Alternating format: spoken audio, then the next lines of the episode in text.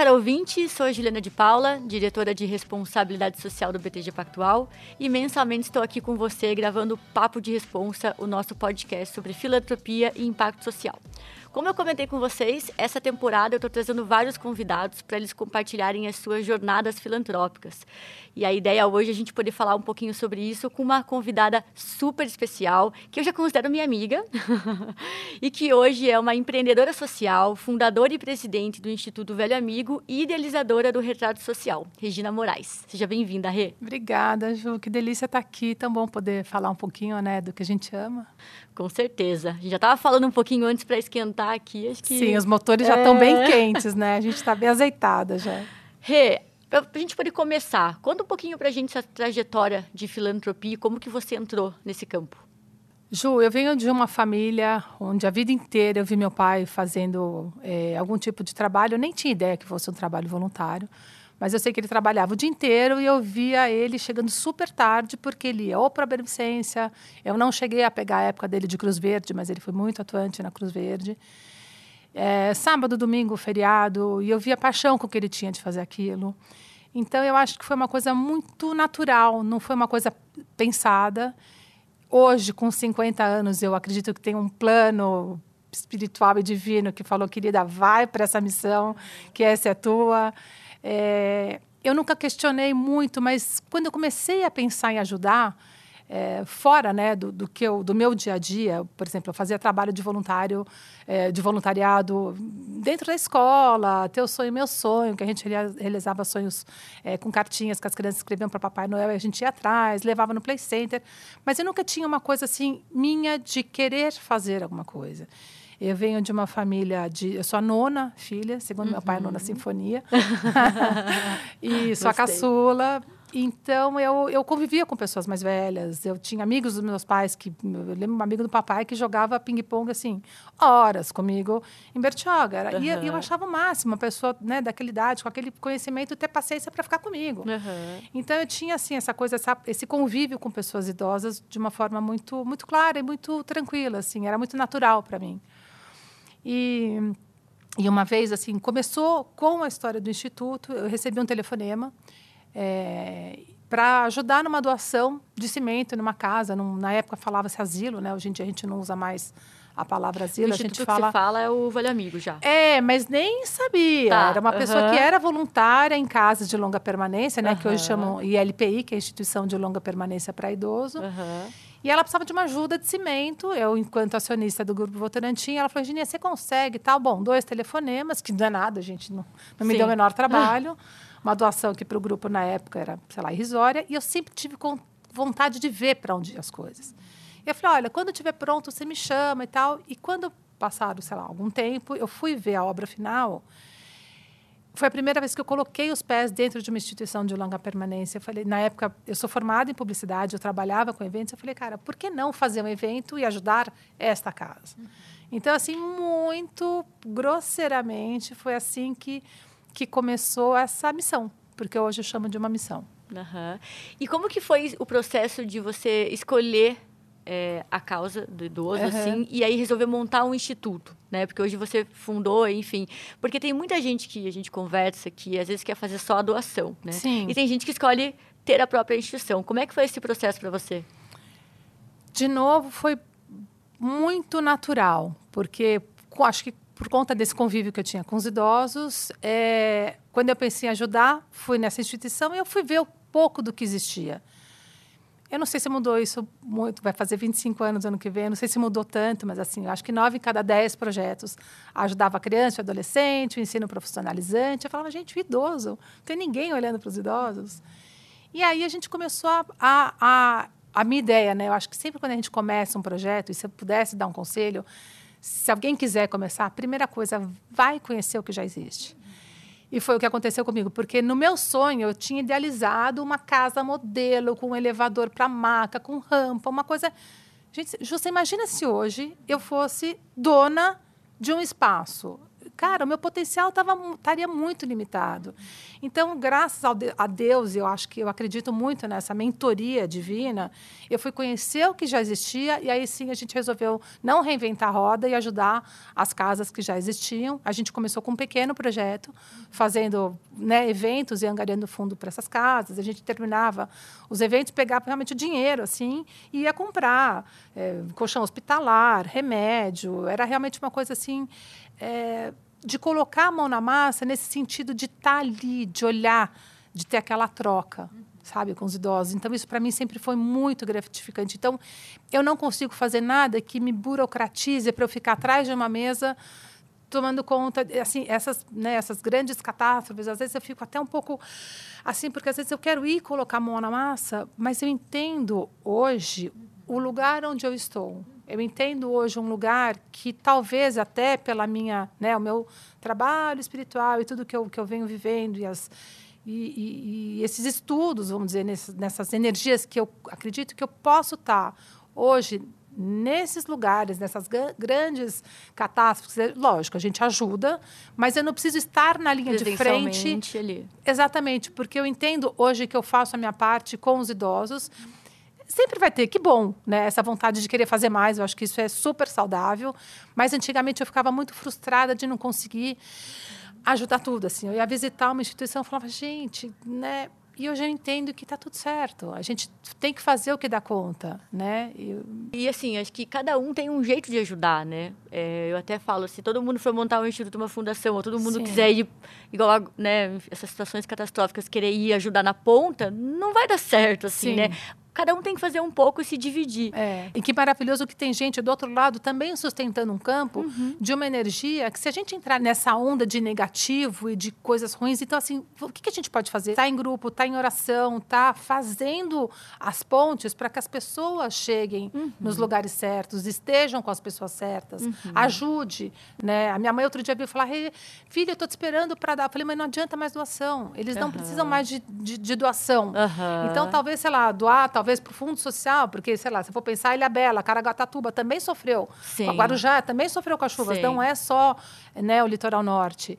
É, então, talvez também ter esse olhar com calma para falar, a gente se ajudando, todo mundo, né? A gente consegue realmente ser, ser um só. Sim. Fazer uma grande ajuda realmente que faça essa diferença. Nesse ponto que você falou, eu, eu trago bastante também a importância de a gente ouvir as organizações e ouvir quem está ali. Sim. Porque quando você ouve o que está acontecendo na ponta, você consegue identificar também a melhor forma que você pode apoiar. Se você quer é, ir até lá, se você quer Sem dar algum dúvida. recurso, enfim, porque igual a situação que aconteceu no litoral de São Paulo, né, que a gente trouxe aqui, é, por exemplo, vamos doar roupa, né? Todo mundo começou a dar muita roupa. Chegou uma hora que, que não coisa. tinha mais como receber roupa, Sim. né?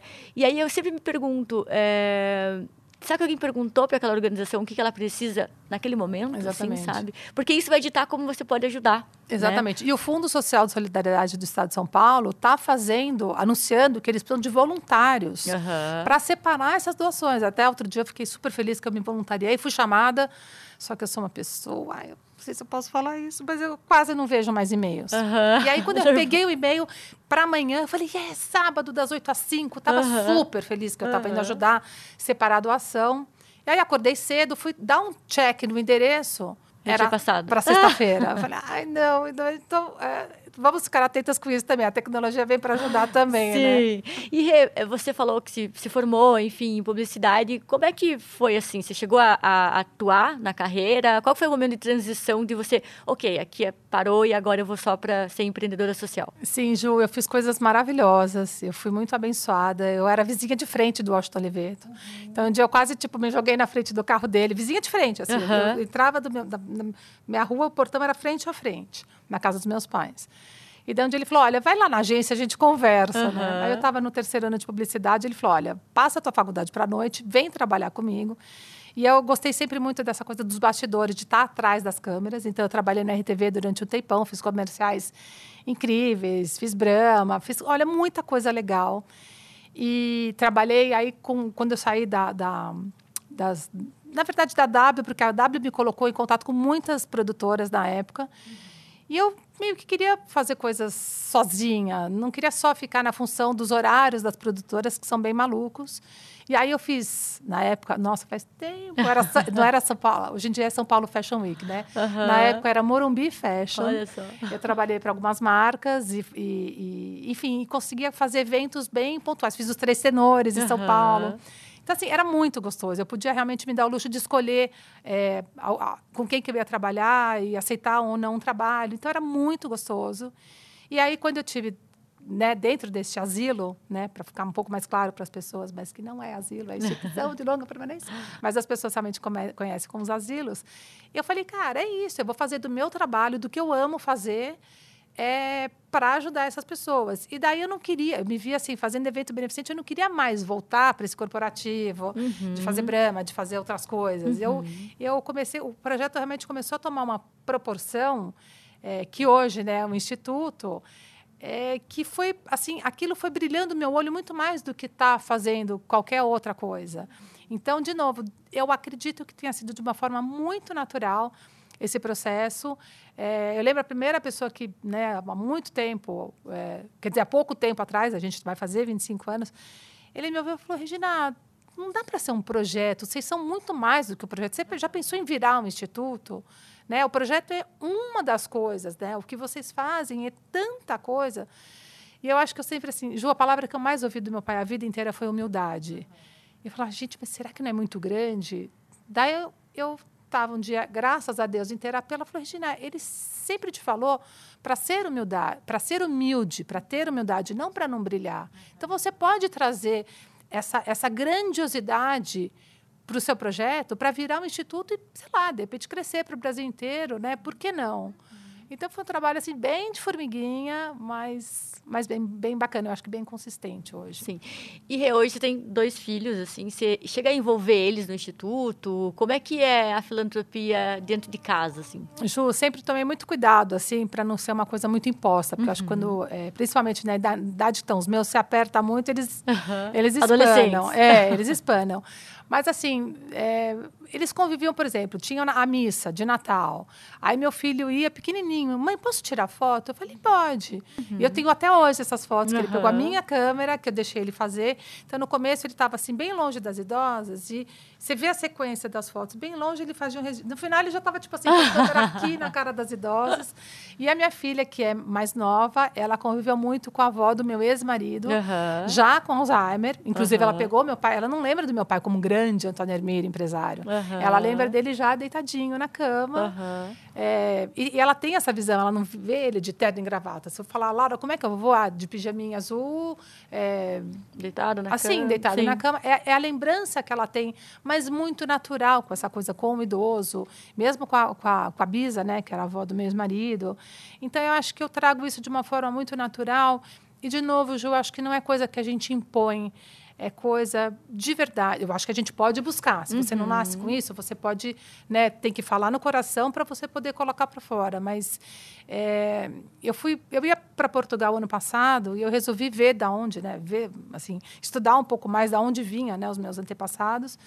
E tinha um, um o avô do meu irmão, o, desculpa, o irmão do meu avô, uhum. quando eles vieram para o Brasil, o meu, o meu avô veio com o pai dele. Uhum que era sapateiro, e eles faziam trabalho e mandavam um tanto de dinheiro para Baltar. Uhum. E esse irmão dele tem até hoje, ele, come, ele distribuiu, ele distribuía, né, para os irmãos o dinheiro e um tanto ele dava para uma escola local e para uma instituição que era de idosos na época. Olha só. Ju, a hora que eu li isso, eu comecei a chorar. Eu falei, gente, eu não sou nada. Isso, assim, a missão uhum. na cabeça. Estava escrito. Estava escrito. E não tem uma coisa assim, Regina vai fazer coisa com idosos.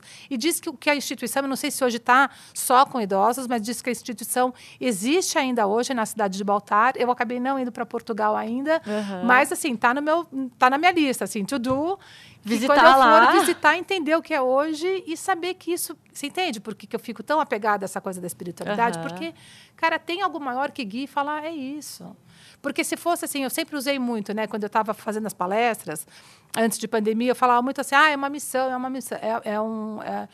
eu não sei se é, é, sim uma missão, mas também é uma escolha. Uhum. Porque senão, gente, eu tenho três irmãs, todas elas poderiam trabalhar com isso, cinco irmãos que poderiam ter trabalhado com isso. Lógico, todo mundo tem a sua, né, a sua instituição que gosta, que ajuda, mas pegar como ser assim a sua Aham, causa. aham.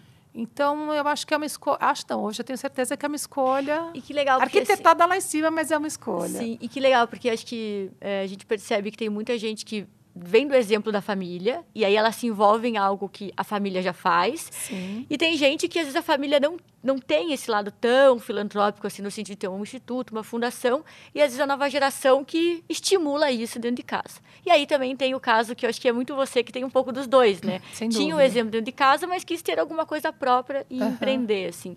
E eu queria te queria até ouvir tua opinião assim, quais são os desafios de empreender no campo ali da filantropia que você sentiu no começo e sente até hoje? Ju, é, nossa, eu estou aqui assim pensando da forma mais clara e verdadeira. A minha grande dificuldade, que é a minha maior honra, é meu sobrenome.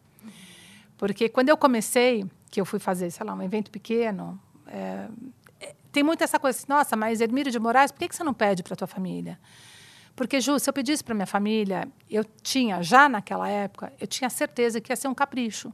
Né? Ah, pego lá um tantinho do dividendos, ou bato na porta dos tios. Eu acho que isso vira um capricho. E eu sempre confiei muito na força do velho amigo, na força da causa, eh, de olhar para isso, de fazer esse advocacy. Nunca imaginei que a gente ia chegar onde a gente chegou. Mas eu acredito muito que eh, essa força eh, vem, vem de, de- desse algo maior e que eu tinha certeza do trabalho do Instituto, que eu não precisaria, por exemplo, pedir dinheiro, bater na porta. Quando eu fui fazer, isso eu estou contando, olha, furo de reportagem, lavando a roupa suja depois de 20 anos. Eu fui fazer o livro do Instituto Velho Amigo, meu irmão era vivo ainda. Aham. E eu falei, o Carlos sempre foi assim, ele era meu padrinho, meu conselheiro. Eu falei, Carlinhos, eh, o que, que você acha, né? Peço o papel para o grupo. Ele falou, lógico, Rê, né? Tá aí. E eu fui pelas vias normais, não fui nem por primo, fui via conselho, uma coisa super Aham. né, burocrática e tal. E foi negado, porque o Aham. foco do Instituto não era idoso, enfim, não era dar o papel. E eu fiquei com aquilo, assim, eu falei, não, você não tem o papel. E eu fazia ginástica com, a, enfim, com, com concorrente. E eu falei, liguei, falei, Carlinhos, eu estou indignada, o que, que eu faço? Ele falou, faça isso. Eu cheguei nela na época, então eu tenho a Suzano como grande patrocinadora. Hoje Aham. estamos juntos, Suzano e Votorantim, Aham. mas, mas na época, assim, eu acho que foi para ele até também um susto, mas a Suzano Sim. realmente patrocinou o livro, e é como é, e tá tudo certo, Aham. sabe? Então, assim, cada um no seu quadrado, fazendo é, essa, essa grande missão final, que eu acho que é ajudar cada vez mais um número maior de pessoas e voltar, chamar para essa causa. Né? A gente está num país que está envelhecendo, as pessoas. Né? A gente acho que nunca teve tanto numa cultura de, Uhum. de, né, de você estar bem, de mil filtros e mil coisas. Então, assim, é quase insano. Aham. Não posso envelhecer, né? Cara, não posso envelhecer. A nossa grande sorte é que tem mulheres aí incríveis que estão um pouco batendo nessa coisa. Cara, eu quero envelhecer, né? A gente fala muito do, nossa, mas como você ainda está ótimo. Como ainda, né? Como é que eu tenho que aparentar com 50 anos? Eu sou assim, né? Eu sou, né? Como é que é a, a- a história da mulher ter o direito de estar onde ela está? Ela tem que estar onde ela tem, onde ela quer estar, onde ela Aham. quer pertencer. Se quer cabelo branco, se quer cabelo preto, tá tudo certo. Então acho que isso, acho que a gente vem caminhando para um, para um, para um, para um mundo melhor. Eu confio. E eu, quando eu escuto você falando do Instituto, dá pra ver, assim, acho que a tua paixão, né? É. A tua- com a causa como um todo. Mas o que eu admiro muito é que você fez um Instituto para o Brasil, assim, né? Sim. É, até pelo nome, né? Você não colocou o teu nome, o que muitas Sim. vezes muitas pessoas colocam. Então, eu sinto que tem um protagonismo por trás, porque você tem esse amor à causa. E, e acho que bem no que você trouxe agora, porque é um instituto que, assim, tem que... Pra vida, Pra vida, assim, você aqui. deu um bust nele, mas a ideia é que ele ande com as próprias pernas, assim, Sem né? dúvida. E o que eu percebo hoje, assim, aí é muito olhando para o terceiro setor, existe uma grande dificuldade de captação de recurso. O país hoje tem um- uma cultura de doação melhor do que Melhor. os últimos anos, mas longe de ser o ideal ainda. Uhum. E aí, na tua percepção hoje, quando você olha para os seus pares, Rê, como que você sente eh, esse envolvimento de apoiar organizações sociais, de cultura de doação? Você acha que tem muito mais gente próximo e igual a você, ou muitas pessoas que precisam caminhar para esse caminho? Meu pai sempre falava que o que a mão esquerda dá, a mão direita não precisa Essa saber. é clássica. E eu, tipo, fazendo, né, levantando essa bandeira. Mas eu não preciso falar o que eu dou, eu não preciso falar o que eu faço, né? É, fora instituto. Eu acho que a pandemia veio para mostrar isso para gente, né? A pandemia colocou o idoso num lugar que realmente as pessoas pararam para se tocar aqui, que era o grupo de maior risco. A gente teve, sim, muita ajuda. Primeiro ano de pandemia foi incrível, assim. É, eu sempre que eu falo, eu, eu, gosto de parabenizar a minha equipe, porque graças às aulas de letramento digital que a gente já tinha, alfabetização, a gente conseguiu transformar muitas das aulas que eram dadas presencialmente para o online. Isso foi fundamental para o nosso processo. E esse, tudo isso que a gente aprendeu a fazer na pandemia, a gente também entendeu que dá para a gente ir para outros estados do, do, Brasil sem você ter o custo fixo de ter uma, um, né, uma, uma sede local. Então, isso é um ponto hoje que eu estou e eu me questiono muito.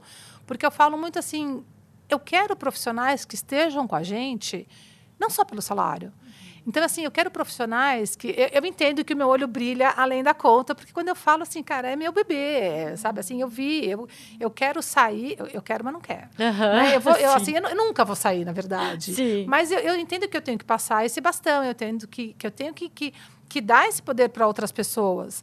Mas, mas esse brilho no olho é fundamental. Então, eu não sei se, se a gente vai crescer.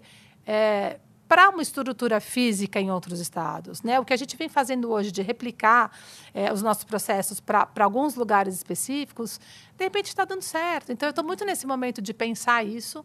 Eu acho que a época quando meu pai fazia filantropia, né, de você não falar. Hoje em dia, eu acho que, né, tirando, né, dosando a humildade, quanto você vai. Eu não vou fazer para aparecer o quanto eu coloco, ou quanto eu dou, não é isso. Mas eu acho que o fato de você estar tá num lugar, sempre, Ju, que eu vou em algum lugar e eu posto alguma coisa, o que eu recebo de mensagem, Rê, me chama da próxima vez, uhum. eu quero é ir. exemplo. Eu quero conhecer. É, né? Uhum. Alguém já disse aí que o, a palavra, como é que é? A palavra convence, mas o exemplo arrasta. Uhum. Você não repete muito isso, mas eu não sei se a frase é dele. mas é isso, né? A palavra convence, Sim. mas o exemplo, cara, quando você faz, as pessoas falam, eu quero estar com você, me chama na próxima. Eu, como eu brinco, eu tive dois Covid em um ano, minha memória está péssima, a pessoa me fala isso, eu escrevo. Uhum. Sério, tomo nota. Uhum. Porque pra agora, lembrar e chamar ela. Lembrar, porque é isso. Eu acho que talvez mais a gente tenha que envolver e realmente inspirar as pessoas. Isso que a gente está fazendo aqui, Ju, de novo, gratidão, porque é incrível você poder é, falar. Eu não sei em quantas pessoas a gente chega, mas eu tenho certeza que a gente vai chegar nas pessoas certas que querem começar por algum lugar. Não adianta se querer começar grande e quero fazer uma. Calma, começa por onde dá. Né? É uma jornada, né? É uma eu jornada. Desde o começo do nosso papo você trouxe muito essa questão de se quer começar, então começa experimentando, começa conhecendo, aí depois pensa como que você quer se envolver. Então você trouxe muito aqui, eu quero me envolver, é, mas não quero estar lá atrás de um balcão, assim, Sim, né? Imagina. Mas eu quero estar por trás pensando na estratégia e, e realmente Exatamente. levando a causa para mais. Então é um tipo de envolvimento ou não. Eu quero estar na ponta. São envolvimentos diferentes. Sim. Quero ter um comprometimento a longo prazo no sentido de manter a organização, né? Ou não quero que essa organização seja para o Brasil. Então, acho que são vários steps que a gente tem que se perguntar. Sim. E antes a gente sair montando, porque, por exemplo, qual é a nossa causa, né? Não é um processo tão simples escolher a nossa causa. Quando a gente olha para o nosso país com um monte de problemas, tem que escolher uma causa que te toque mais, é muito difícil. Então, acho que esse processo que você traz é muito, é muito inspirador para quem está nos ouvindo, é, enfim, e para quem vai conhecer mais sobre a tua história, porque realmente é, é, um processo que a gente tem que se deixar levar. Sim. E aí e confiar, a... Ju. E confiar. E confiar super. no fluxo, porque eu também já tive na linha de frente. Uhum. Quando a gente começou, a gente fazia essas rondas noturnas. Então, para mim, é, chegar junto no morador de rua e cuidar de uma ferida, para mim aquilo era muito, porque às vezes assim eu, eu, peço perdão, assim, mas até cheirava mal, porque eram assim machucados que estavam realmente assim quase necrosados. Eu olhava aquilo e falava, gente, eu não dou conta, eu não sei falar, eu não você vou tem que entender até onde você consegue. E aí, eu lembro que a, a, a, voluntária da na época era a Toca de Assis, ela falou, Regininha, sem vocês, sem o velho amigo, a gente não ia conseguir fazer o evento, uhum. chamar as pessoas que fossem pagar o que você está pedindo, uhum. que fossem dar dinheiro para a Kombi, dinheiro para os insumos, dinheiro para tanta coisa. Então Ali eu fui entendendo, e anos de terapia, né? Que ninguém é de ferro, sim. que está tudo certo, realmente. Sim. Então a gente tem que estar, tá, já falei isso e vou repetir, a gente tem que estar tá onde a gente dá conta. Né? Eu perdi dois irmãos com câncer. Na época, eu, eu tinha acabado de ser chamada para o conselho da Casa Hope. Uhum. Eu falei, Cláudia, eu não sei se eu dou conta. Eu não dou conta. Tipo, ver criança com câncer, para mim, há 20 anos atrás, era uma tortura. Sim. Talvez hoje eu até consiga. E ressignifiquei o câncer, porque minha mãe teve um câncer e está aí linda, maravilhosa e curada. Uhum. Então, assim, acho que quando você consegue ressignificar e confiar que o fluxo vai te colocar onde você tem que estar para a tua melhor atuação, para a tua melhor potência vir à tona, cara, a gente vira um foguete. Uhum, é bem isso é mesmo. Isso. E, e Rê, a gente estava também falando antes de começar a gravar aqui que quando a gente fala sobre filantropia, sobre as causas, o que a gente se envolve, é um tema que se deixar a gente não consegue Horas. falar em meia hora. Tadinho do Rafa não conseguia nem dar tchau pra gente. É verdade. Mas assim, como que a gente, né, pessoas que vivenciam isso, podem trazer esse tema de filantropia para a mesa, né? Você bem falou assim nessa questão do exemplo. Para a gente poder mobilizar mais pessoas, a gente tem que dar o exemplo e falar sobre o tema. Mas no almoço de família, como que a gente traz o tema da filantropia para que vire uma pauta assim como outras pautas que a gente conversa? Tendo coragem de falar. Falando, é, eu sempre acredito muito na fala com amor. Eu tenho um exemplo tão engraçado, bem também bem não é uma lavação de roupa suja, mas o meu ex-marido recebia muito, muitos empresários em casa. E eu estava na época com o retrato social, eu tinha feito a tarde inteira de gravação é, numa comunidade, agora não vou lembrar onde que era, não sei se era Jardim Guarujá. Bom, mas assim, eu sei que eu, eu fui para a comunidade já. A gente fala comunidade, mas é favela, né, gente? Porque não tem água, não tem esgoto, não tem o menor infra. Então, assim, a gente fala a palavra politicamente correta, mas, cara, os caras não têm o básico. Então, assim, a gente foi para lá e eu lembro que eu falei, já vou, né, meio maquiada, aquele coisa, né, quando a gente vai gravar, tô leve make, uhum. um rabo de cavalo, porque eu já chego direto Gravando. no jantar. E a hora que eu cheguei no jantar, Ju, eu tava com uma energia de, de uma potência que eu via, porque quando a gente fala assim, a gente não falava do lado é, sombra, a gente sempre mostrava o lado luz. Você não fala da fome, você falava do alimento que, que, que nutre. Então eu vi ali, a, a, né, as pessoas que estão lá, eles são protagonistas. Ele não é um coitadinho que inventou um projeto. Ele é um cara incrível uhum. que, tá, que montou um projeto maravilhoso. Então, assim, eu chegava numa energia e eu não encontrava eco naquilo, porque eu tentava falar. Né, não dá para eu ficar falando, cheguei, nossa, não, uau, eu estava na favela gravando, mas eu estava com uma potência. Lógico que a gente sempre encontra os pares para você, e eu grudei a noite inteira em duas pessoas incríveis que hoje são minhas amigas. Uhum.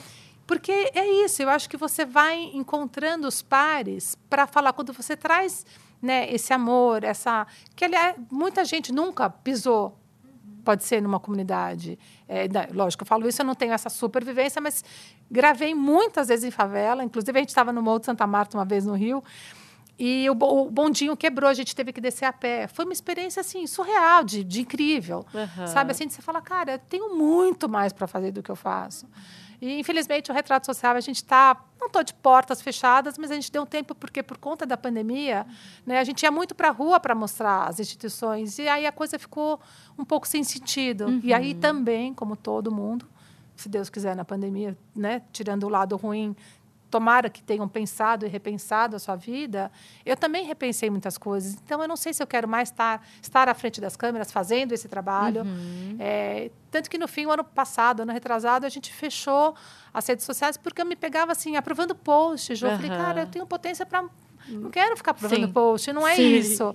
Então, eu, eu, eu ficava um pouco frustrada, mas o retrato durou oito anos. Eu acho que ele teve um ciclo de ajuda e agora eu estou com potência em ebulição nos meus 50 anos para fazer mil outras coisas. Ah, e tem tempo ainda. É, com é certeza, é com esse lado empreendedor ainda, olhando para essas causas. É isso. Tem muita coisa por vir. Quem sabe, né? A gente traz a espiritualidade para dentro das empresas, que é uma coisa que hoje, na, na verdade, estudo há quase 10 anos.